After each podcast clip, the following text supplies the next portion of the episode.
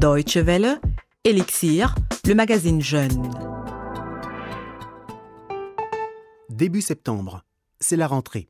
En Allemagne, les élèves ont retrouvé les bancs de l'école depuis quelques jours et certains se retrouvent dans des classes où la plupart des élèves sont issus de l'immigration. Ce n'est pas du goût de certaines familles. Une initiative à Berlin essaie de promouvoir la mixité culturelle à l'école. Nous en parlons dans ce numéro d'Elixir, ainsi que des Olympiades de la langue allemande qui ont eu lieu justement peu avant la rentrée des classes. C'est Yann Durand au micro. Bonjour et bienvenue à toutes et à tous.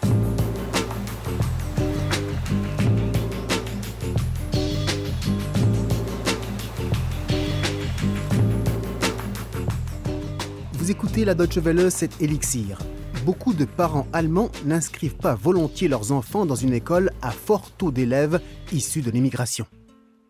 Lenja geht in meine Klasse und Kan, Ali, äh, Malak und Lenia, Khan, Ali, Malak, Yasmin, Irem, Eluel, Ahmed, Yosha, ce sont les noms des nouveaux camarades de classe de Ella, qui vient de commencer l'école. Ils viennent à l'origine de Turquie, de pays arabes, de Serbie, Bulgarie ou Pologne. Elle fait donc partie, la petite Ella, de la minorité des Allemands de souche qui fréquentent cet établissement de Neukölln, un des quartiers sensibles de Berlin.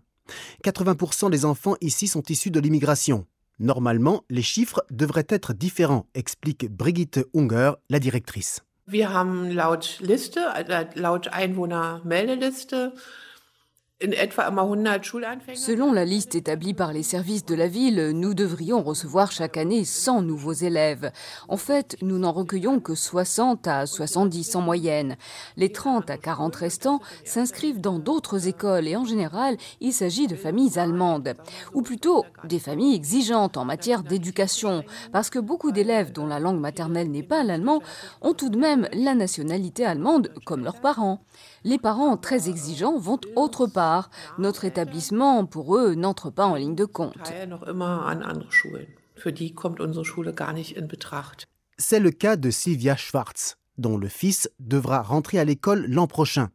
Et elle pense déjà à déménager ou à faire une demande officielle de délocalisation scolaire. Elle ne veut pas que son fils fréquente l'établissement de son quartier.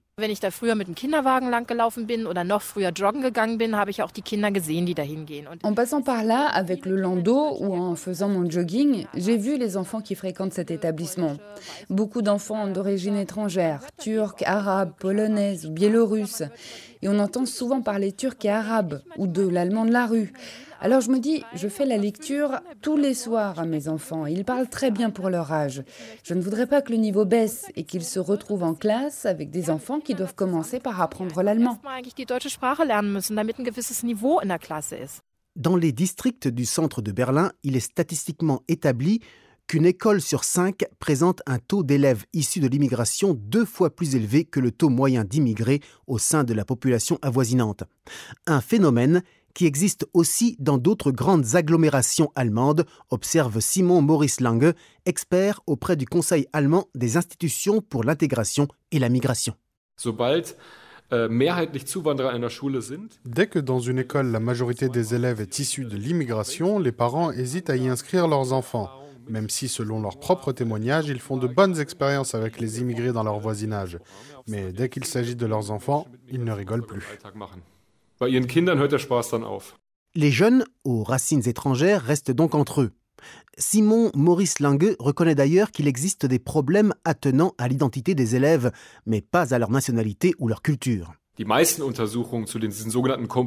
La plupart des études sur les effets de la mixité à l'école montrent que le taux d'élèves étrangers n'influe pas la performance des enfants, peu importe leur origine.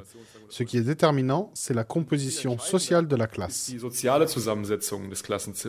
En effet, selon le chercheur, en Allemagne, le flux d'immigration est composé en grande partie de personnes socialement défavorisées.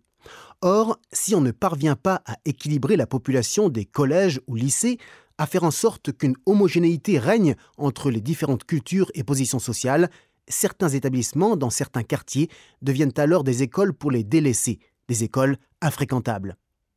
En revanche, l'argument selon lequel le niveau faible d'une partie de la classe peut nuire aux meilleurs est irrecevable, affirme Simon Maurice Lange.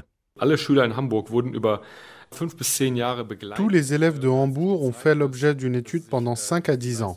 Il en ressort que dans les classes où la différence de niveau est la plus grande, la performance des meilleurs élèves ne souffre pas et qu'en CM2, leurs résultats s'en voient même améliorés. Il reste que la diversité culturelle est une réalité à laquelle le corps enseignant est confronté quotidiennement dans certains quartiers. Une réalité parfois difficile à gérer, d'autant que la formation manque. Simon Maurice Lang. On peut se faire du souci quand on voit à quel point la population scolaire est diversifiée alors que les enseignants sont très peu préparés à la mixité culturelle. Seulement 20% des cursus de formation d'enseignants imposent aux étudiants de suivre des cours sur la diversité. Pas étonnant que les profs se sentent démunis. En tout cas, tous les parents allemands ou exigeants en matière d'éducation scolaire ne sont pas enclins à éviter à tout prix la mixité culturelle à l'école. À l'instar de Suzanne Vorschech, la maman de la petite Ella que nous avons entendue au début de l'émission. Suzanne avoue qu'elle aussi avait des préjugés, mais qu'elle s'engage désormais dans une initiative en faveur de la diversité en milieu scolaire. Pour nous, il est important que la diversité que nous vivons dans le quartier se retrouve à l'école, que la scolarité ne donne pas lieu à une ségrégation. Nous menons des discussions politiques et nous avons effectivement des revendications politiques, mais il faut dire clairement que nous n'envoyons pas nos enfants là-bas pour des raisons politiques, mais parce qu'ils s'y sentent bien et parce que ces écoles sont bonnes.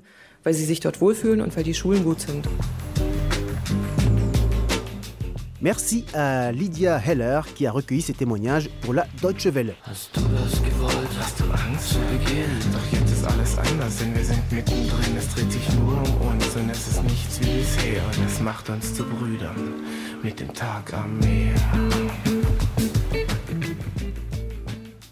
Vous écoutez Elixir sur la Deutsche Welle. On parle à présent de la langue allemande à l'étranger. Si certains élèves issus de l'immigration ont ici en Allemagne des problèmes avec la langue, il y a en revanche des jeunes dans tous les pays du monde qui apprennent l'allemand chez eux grâce aux cours dispensés dans les écoles, mais aussi dans les instituts Goethe. Il y a peu, une centaine d'entre eux se sont retrouvés à Francfort, en Allemagne donc, pour disputer les Olympiades de la langue allemande. Des Olympiades où il est question de conjugaison ou de vocabulaire.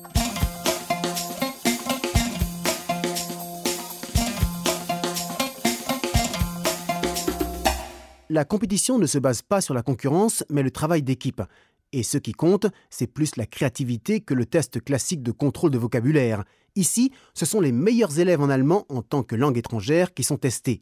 Mais cela ne semble pas impressionner Katechina Martinchova.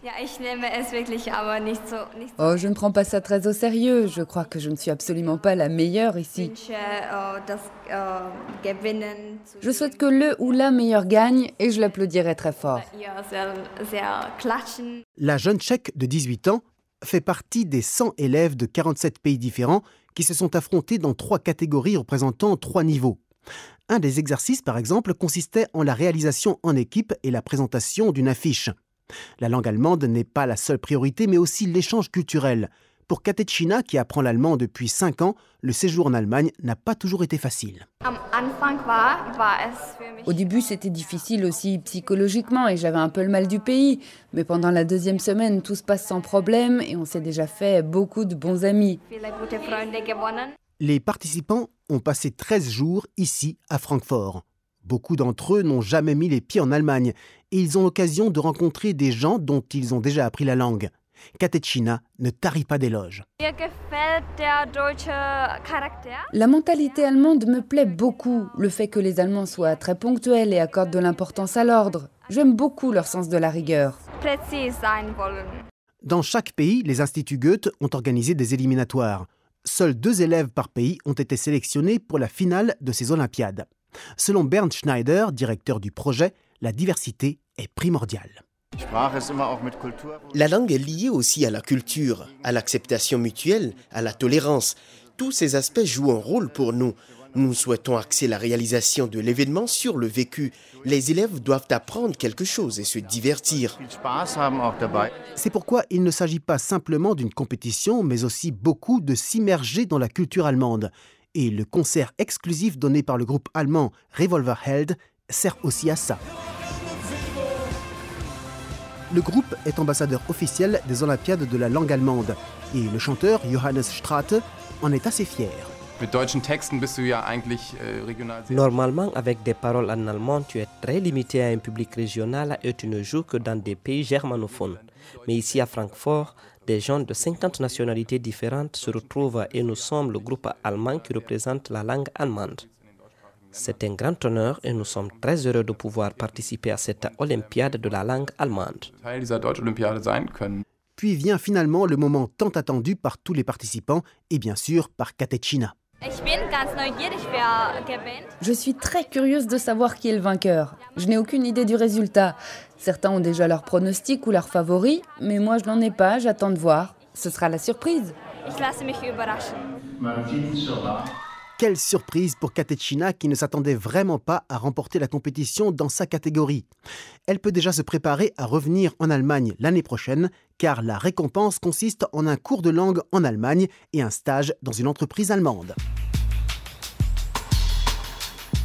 Merci à Gunnar Kettels qui a recueilli ces témoignages pour la Deutsche Welle. Voilà, c'est la fin de ce numéro d'Elixir. Merci de l'avoir suivi. Vous accédez au podcast sur notre site dw.de slash français rubrique podcast. Le groove tout au long de l'émission a été assuré par les Fantastischen Vier, Tac à mer, journée à la mer. Je vous laisse dans les vagues. Excellente suite de programmes sur la Deutsche Welle.